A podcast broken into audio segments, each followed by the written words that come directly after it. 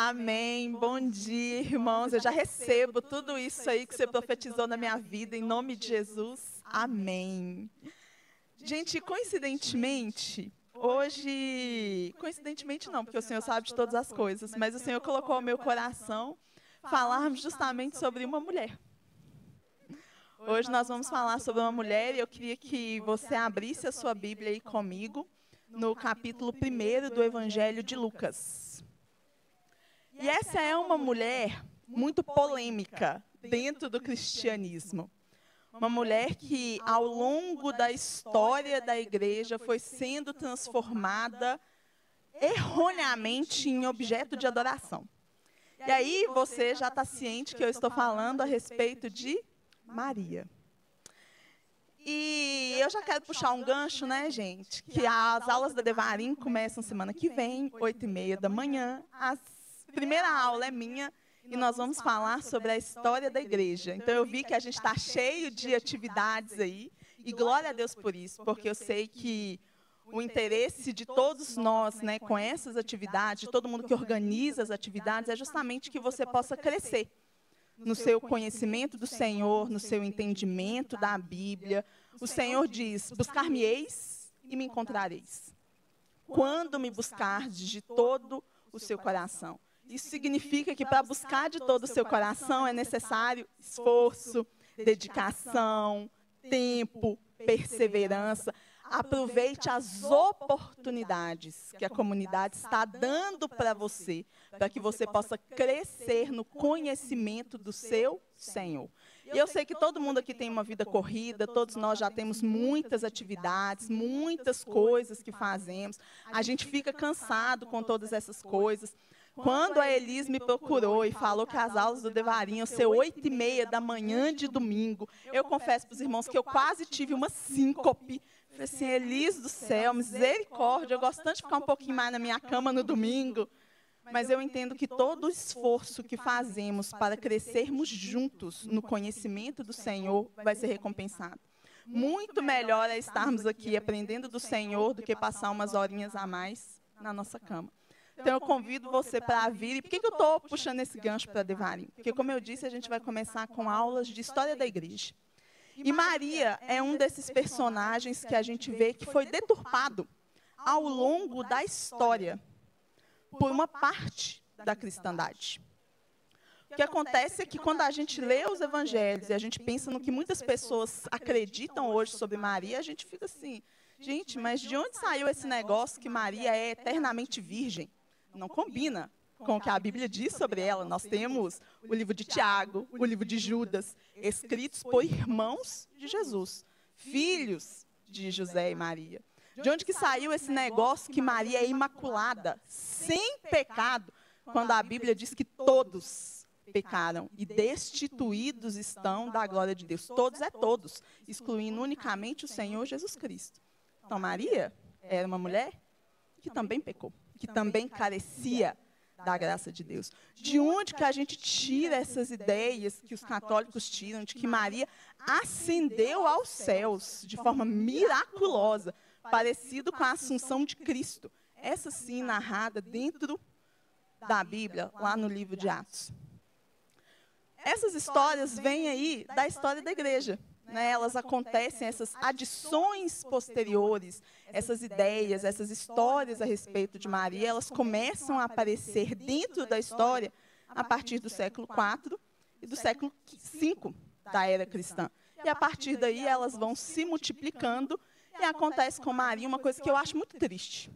Eu fico pensando nisso. É muito triste que um personagem com tamanha devoção e até adoração seja tão pouco conhecido de verdade.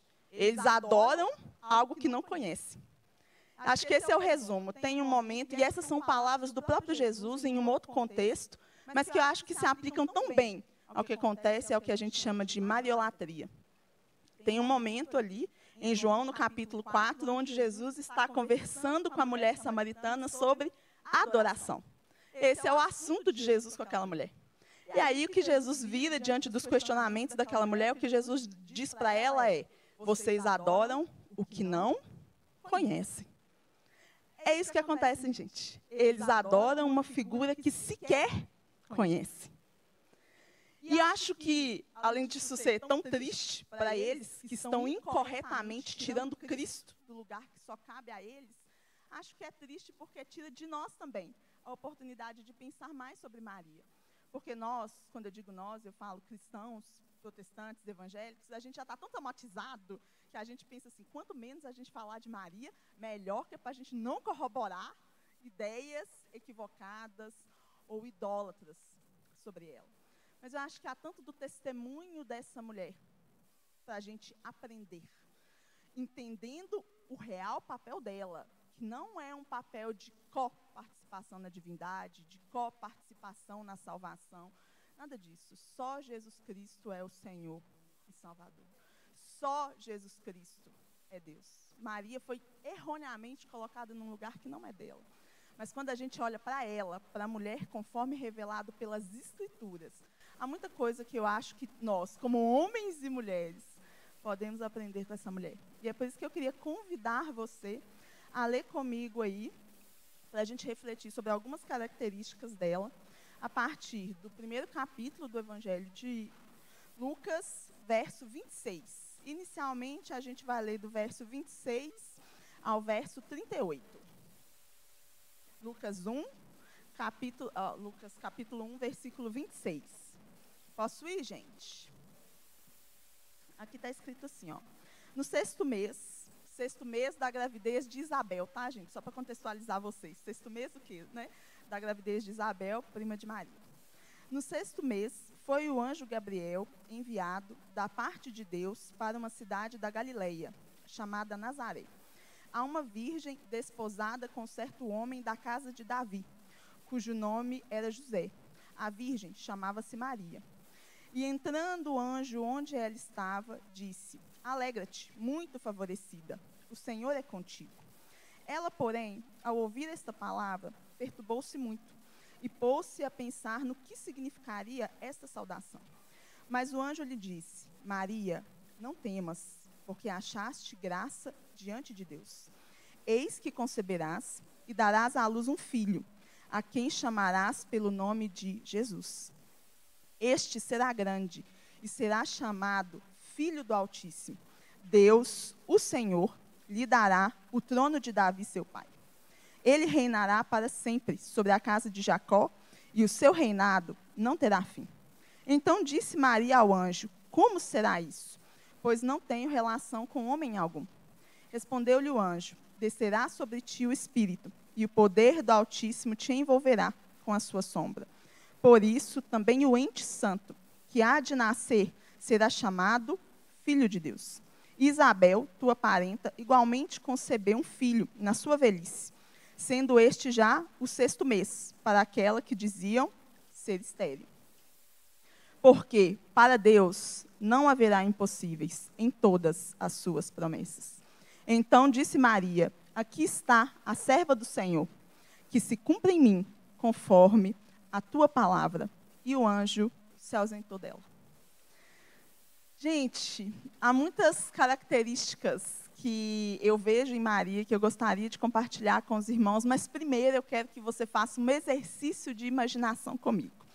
Quem me conhece aqui sabe que eu sou uma leitora voraz. E uma das coisas que faz um bom leitor é que a gente é muito imaginativo, sabe, gente? A gente vai lendo as coisas e passa um filme na cabeça da gente. E é isso que torna a leitura tão prazerosa. Então eu quero que esse filme que está aqui na minha cabeça, eu quero compartilhar ele com vocês. Isso acontece comigo quando eu leio a Bíblia e acho incrível. E eu quero que você faça um exercício de imaginação comigo e imagine a Maria. Nós estamos falando de uma menina. Nos tempos bíblicos, se casava muito mais jovem do que hoje em dia. Então, presume-se que Maria tinha provavelmente 15 ou 16 anos. Uma adolescente uma adolescente do lugar mais longínquo da terra de Israel. Lá de Nazaré. O que que Natanael, lembram de quando Filipe chega para Natanael e vai falar assim, Natanael, eu quero te apresentar o Salvador de Israel. O Salvador de Israel é Jesus de Nazaré. Natanael já olhou para Filipe e riu. Falou assim, Nazaré. Sai nada de Nazaré, não. Nazaré não tem profeta. Nazaré só tem poeira. Porque nem mato não deve ter lá. Nazaré era o fim do mundo. Nós estamos falando de uma menina comum, com os seus sonhos comuns. Ela queria casar, ela queria ter filhos, ela queria constituir a família dela. Ela queria uma vida simples e ordinária, no sentido comum do ordinário. Ela era uma menina cuja família não estava no Sinédrio, ela estava completamente longe do centro de autoridade política ou religiosa. Uma menina comum. E de repente o anjo do Senhor aparece para essa menina comum, que tinha uma coisa de incomum nela: o fato de que ela cria na promessa do Senhor. Não tão incomum assim, já que ela era judia. Como todo judeu, de fato, temente ao Senhor, ela cria na vinda do Messias. Ela acreditava mesmo que Deus enviaria, de alguma forma, o Salvador para libertar o seu povo. Aí, de repente, essa menina comum, com os seus sonhos comuns, tão jovem ainda, tão inexperiente sobre tanta coisa na vida, recebe a visita de um anjo. E o anjo aparece para ela e fala assim: Maria, de fato o Senhor vai mudar a história, não só de Israel, é do mundo inteiro, porque esse menino é o filho de Deus, o salvador do mundo. E olha, você foi escolhida para dar a luz a esse menino. Você imagina Maria, gente? Ela, ela vira e fala assim: Como? Como é que é? Oi? O que está acontecendo aqui? E a primeira coisa, a primeira característica que eu queria frisar para que eu e você possamos entender isso, gente, é que não havia nada de especial por si só em Maria. Era uma menina comum, vivendo a sua vida comum, batalhando pelos seus sonhos comuns, com uma fé em um Deus que podia fazer o extraordinário. Jesus é o extraordinário que invade a minha e a sua vida comum. Então, como a Moninha disse, enquanto você está lá na sua casa, lavando seus pratos, cuidando da sua família, recebendo o seu cliente, atendendo as pessoas, fazendo o seu trabalho comum, da sua vida comum, na sua casa comum, com a sua família comum.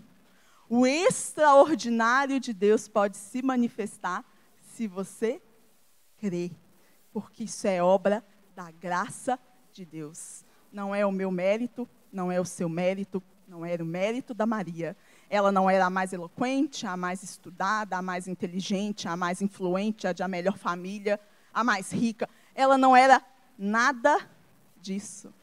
Uma menina. Como eu e você, irmãos. Às vezes a gente fica esperando que Deus faça o extraordinário com quem a gente acha que tem mais capacidade, com quem a gente acha que tem mais condição.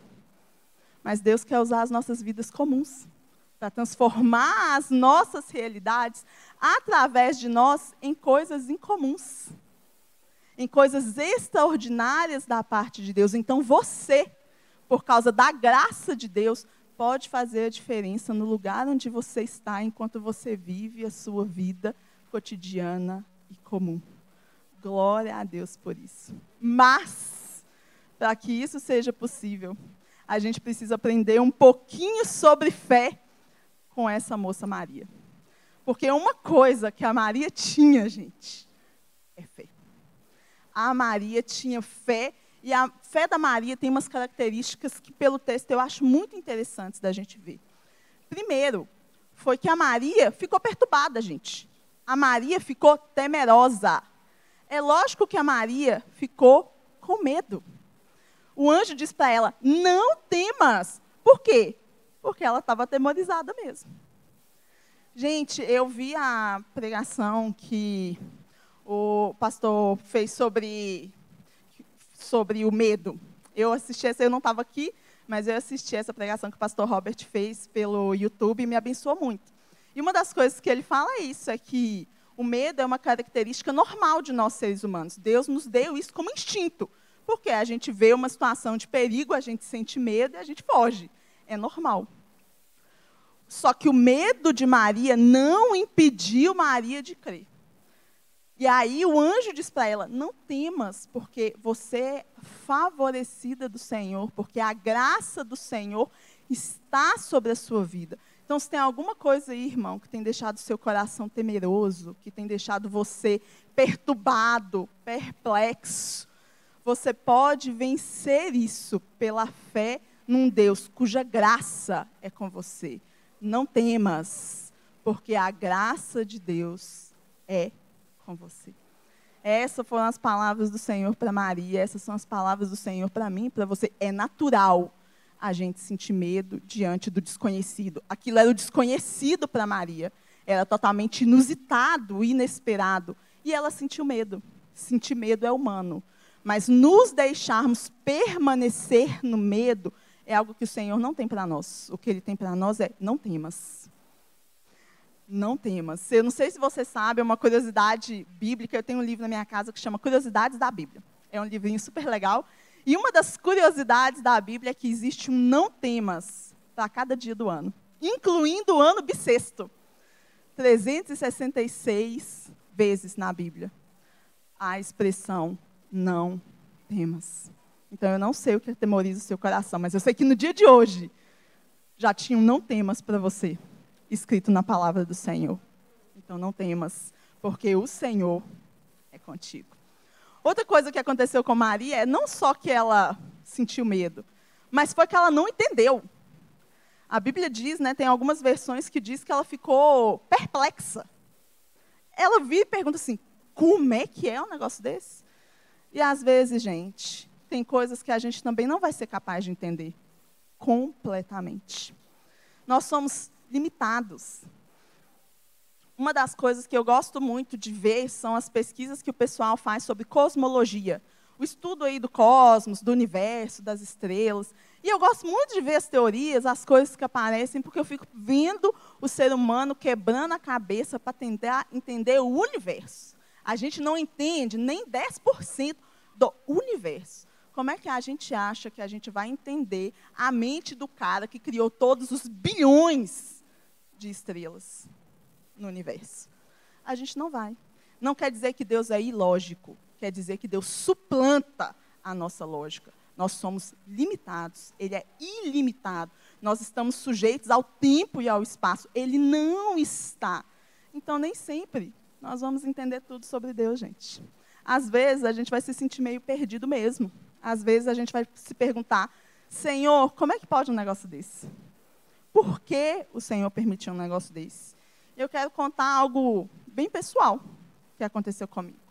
Ontem à noite, eu estava saindo para comemorar meu aniversário com os irmãos depois do culto aqui. Foi muito legal, engordei um pouquinho. Não devia, porque eu já estou um pouquinho mais gordinha do que eu deveria, mas enfim, foi legal demais. E aí a gente estava na fila para esperar entrar no lugar, e eu recebi uma ligação de um primo meu, me dizendo que a minha tia tinha horas de vida, tem horas de vida. E hoje eu vou visitá-la no hospital. Quando eu sair daqui, ou depois que eu sair do almoço que eu tenho com os irmãos, porque a gente gosta de comunhão mesmo, então nós vamos almoçar juntos, o pessoal da minha igreja casa, mas eu tenho que fazer isso hoje. E às vezes, quando a gente recebe uma notícia dessa, e a gente, eu já vim orando por ela há um tempo, com uma expectativa no coração, diferente da notícia que eu recebi. E às vezes a gente olha para essas coisas e pensa: Senhor, eu não entendo. Senhor, por que assim, não de outra forma? Jó fez essas perguntas para Deus. É normal a gente não entender. Mas mesmo quando a gente não entende, a gente tem que continuar confiando no Senhor mesmo quando as coisas ultrapassam o nosso entendimento. Por quê? Porque o Senhor é conosco. Então, essa é a convicção do meu coração, independente de como a situação estiver bagunçada, independente de ser diferente do que eu gostaria ou não, independente de eu não entender nada. Eu nunca quero deixar a minha racionalidade, as minhas experiências negativas, passadas ou presentes, as circunstâncias à minha volta, me impedirem de confiar em Deus. Porque essa é outra coisa que Maria sabia sobre Deus, e eu quero frisar uma terceira coisa sobre a fé de Maria. Então, eu, a primeira, essas duas coisas que eu frisei primeiro foi que Maria creu, independente de estar com medo, e Maria creu, independente de não entender completamente o que Deus estava fazendo. Mas uma terceira coisa sobre a fé de Maria que eu acho maravilhosa é que Maria entendia o governo soberano de Deus sobre a vida dela e sobre a história. Como é que eu sei disso, gente? Porque Maria faz um cântico de louvor muito bonito, que está escrito nesse primeiro capítulo de Lucas mesmo. Esse cântico é tão bonito, é uma expressão de louvor de um coração tão grato e tão confiante a Deus, que ele ficou conhecido aí na história da igreja como Magnificat. É uma expressão justamente de um coração que exalta quão magnífico Deus é diante de todas as impossibilidades. E eu queria que você lesse esse cântico comigo, porque ele é realmente muito bonito. E ele fala com a gente sobre essa característica da fé de Maria. Maria cria na soberania e no governo de Deus. E aí o verso tá, a gente vai ler a partir do verso 46.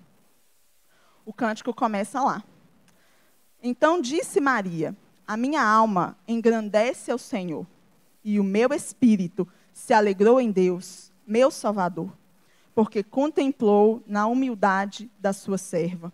Pois desde agora todas as gerações me considerarão bem-aventurada, porque o poderoso me fez grandes coisas, santo é o seu nome. A sua misericórdia vai de geração em geração sobre os que o temem. Agiu com o seu braço valorosamente, dispersou os que, no coração, alimentavam pensamentos soberbos. Derribou do seu trono os poderosos e exaltou os humildes encheu de bens os famintos e despediu vazios os poderosos. Amparou a Israel, seu servo, a fim de lembrar-se da sua misericórdia a favor de Abraão e da sua de descendência para sempre, como prometera aos nossos pais. Vocês viram o que, que Maria fala? Ela fala assim: o Senhor é quem levanta reis e quem faz reis cair. O Senhor é quem exalta o humilde e faz o poderoso cair. Deus tem o controle da história. Deus tem o governo da história. Quem escreve, quem diz isso é uma menina que vivia debaixo do jugo de Roma. Não era porque aquele governo era contrário que ela deixou de crer que Deus estava no trono soberano da terra, acima de qualquer governo e de qualquer autoridade. E que Deus tinha promessa, não só para ela, mas para a nação de Israel, para o povo de Deus, e que Deus cumpriria as suas promessas.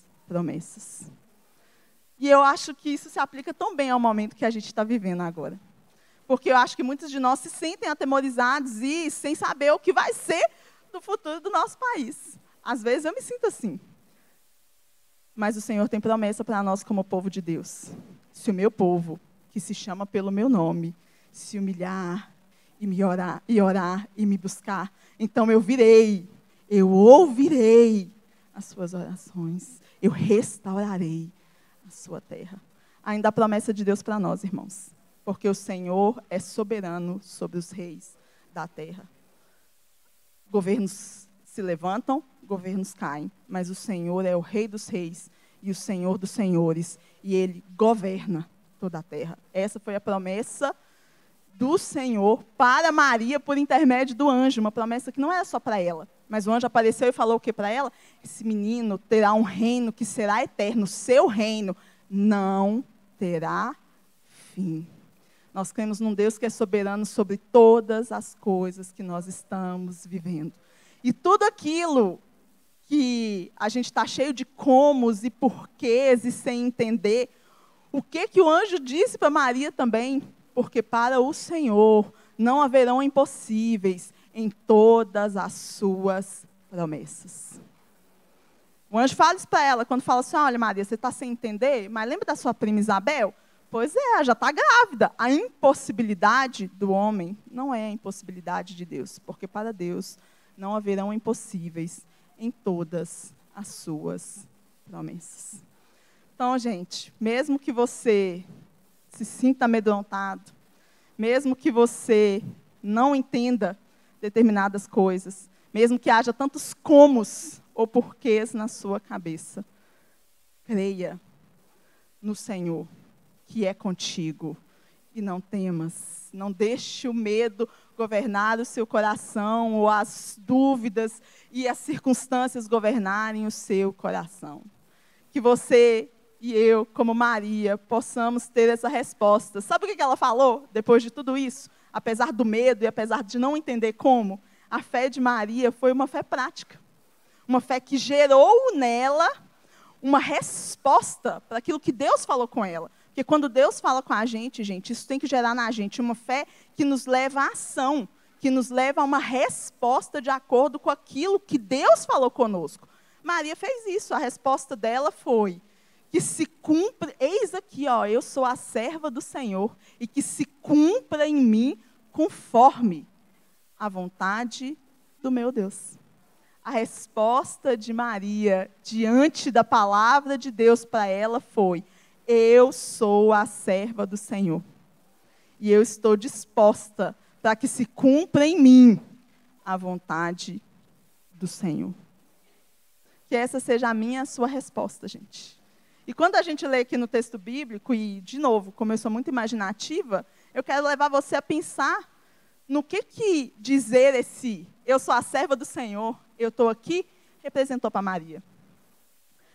Esse momento representou a mudança de toda a vida de Maria. Ela tinha um futuro em mente, ela tinha sonhos em mente, ela tinha planos em mente. E de repente Deus veio e tudo que ela calculou para si mesmo foi alterado. Os sonhos da Maria, de repente, eram tão menores do que aquilo que Deus tinha para fazer quando ela disse: Eis-me aqui. Quando Maria disse: Eu sou a serva do Senhor, compre em mim a sua vontade, Maria viu coisas que ela jamais teria visto, que acho que ela jamais imaginou. Porque eu não sei você, mas imagina o que é ver, gente, um morto levantar. Mas Jesus levantou Lázaro. Imagina o que é ver todas as curas e milagres.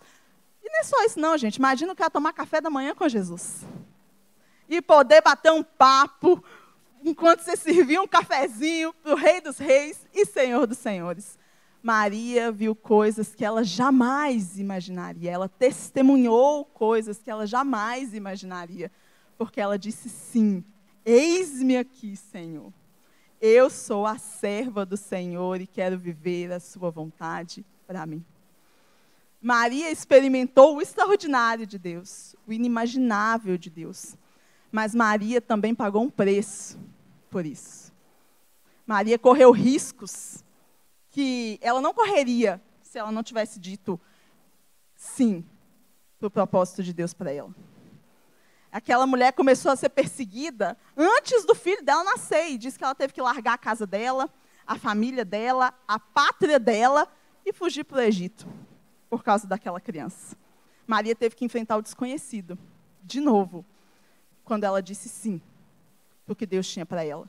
Maria teve que enfrentar a dor e talvez a solidão inimagináveis de ver o seu filho sendo humilhado, torturado e assassinado diante dos seus olhos.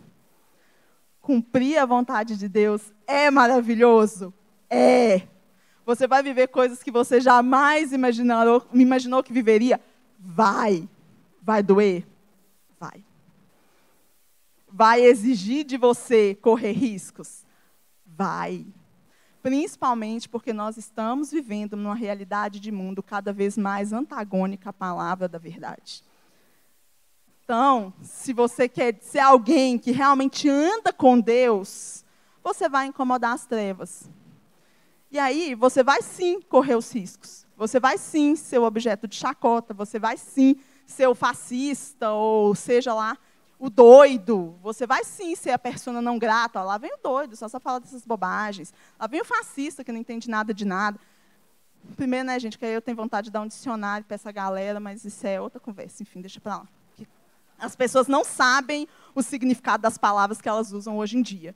Mas, enfim, Satanás vai distorcer a verdade para querer jogar isso contra nós, que é para a gente vacilar.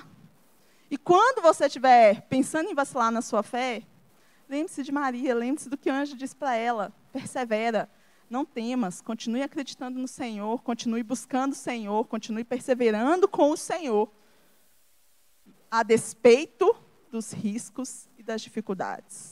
Porque caminhar com Cristo vai exigir isso de nós. Exigiu de Maria, vai exigir de nós também. Mas uma outra coisa que eu acho que Maria entendeu e que fez com que ela não desanimasse, apesar das dificuldades, é que Maria entendeu que ela foi alvo da graça de Deus com um propósito. Ela não simplesmente foi alvo da graça de Deus, porque às vezes a gente para nisso, né? Nós somos alvos da graça de Deus, a graça de Deus nos alcançou, o Senhor nos ama. E não, não, tem um ponto, gente. Tem um para. Que tal se a gente parar de ficar com os comos e os porquês e começar a perguntar para? Para que, Senhor? O Senhor me escolheu. Para que, Senhor, o Senhor está se manifestando a mim? Qual é o propósito daquilo que o Senhor tem me dado, dos lugares onde o Senhor tem me levado, das experiências que o Senhor tem compartilhado, das coisas que têm acontecido na minha vida? Qual que é o propósito? Maria foi escolhida com um propósito: ser o instrumento de Deus para que o próprio Deus revelasse ao mundo o Salvador. Maria foi um instrumento da revelação do Salvador ao mundo. O propósito de Maria era conduzir as pessoas a Cristo, o real Salvador. E eu vejo que Maria entendeu esse propósito por um evento que acontece um pouco lá na frente já, quando Jesus está iniciando o ministério dele, que é um texto que é maravilhoso para mim, que é as bodas de Caná da Galileia. Está lá em João capítulo 2. Eu amo o evangelho de João, gente. Se você não sabe o que fazer no seu domingo à tarde, leia o evangelho de João. Entendeu? É maravilhoso. E lá em, no capítulo 2, a gente tem as bodas de Caná da Galileia. E as bodas contam para a gente, então, o primeiro milagre que Jesus faz, quando ele transforma a água em vinho num casamento. Isso acontece porque o pessoal chega para Maria, procura Maria e fala assim, Maria, nossa, nós estamos com um problema aqui, Maria provavelmente devia ser mãe, do, a amiga do pessoal lá, e eles contam para ela uma dificuldade. Sabe o que, Maria faz? Maria reconhece a própria incapacidade dela de resolver. Mas ela vira para eles e fala assim: Fazei tudo o que ele vos disser. Maria automaticamente conduziu as pessoas diante de uma dificuldade para Cristo. Esse era o propósito dela e ela entendeu isso. Qual era o propósito? Revelar o Salvador ao mundo. Ela não era salvadora. Ela não tinha capacidade de fazer nada para aquelas pessoas. Mas ela conhecia quem tinha. Isso é testemunho, gente. É conduzir outros a Cristo. Esse é o meu propósito e o seu propósito. Por quê ou para que estamos aqui? para que aqueles que ainda não foram alcançados por essa graça e não tiveram a revelação desse Cristo maravilhoso, com o qual nós temos o privilégio de caminhar todos os dias, possam ser enxertados na videira. Como essas pessoas vão ser enxertadas na videira? Se nós entendermos o nosso propósito de sermos instrumento da parte de Deus, de revelarmos o Salvador a um mundo que ainda não o conhece somos chamados para conduzir outros a Cristo, enquanto vivemos a nossa vida comum.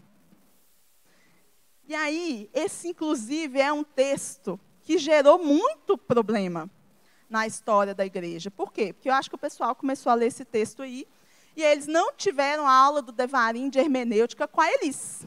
Aí eles não sabiam interpretar o texto, Aí eles fizeram umas coisinhas que a gente nunca deve fazer, como, por exemplo, criar uma doutrina com base num texto isolado da Bíblia. Não entender que a Bíblia interpreta a própria Bíblia, que um texto complementa o outro. A galera começou a ler, não entendeu nada disso e começou a falar assim: tá vendo? Maria foi uma intercessora especial, porque ela era especial. Fala com a mãe que o filho ouve. Quem já ouviu isso aí, gente? Essa heresia aí falada de uma forma tão bonita. Né? Não, porque era mãe. Entendeu? Então, Jesus ouviu porque era a mãe dele. Ela tinha uma característica, um lugar especial ali, porque era a mãe dele. Oh, gente, que falta faz você fazer um devarim, ter uma boa hermenêutica bíblica para você entender uma coisa. Maria não tinha nada de especial em si mesma. E como é que eu sei disso? Porque a própria Bíblia deixa claro para a gente que não era uma condição específica ou especial dela que fez com que Jesus realizasse aquele milagre a pedido dela.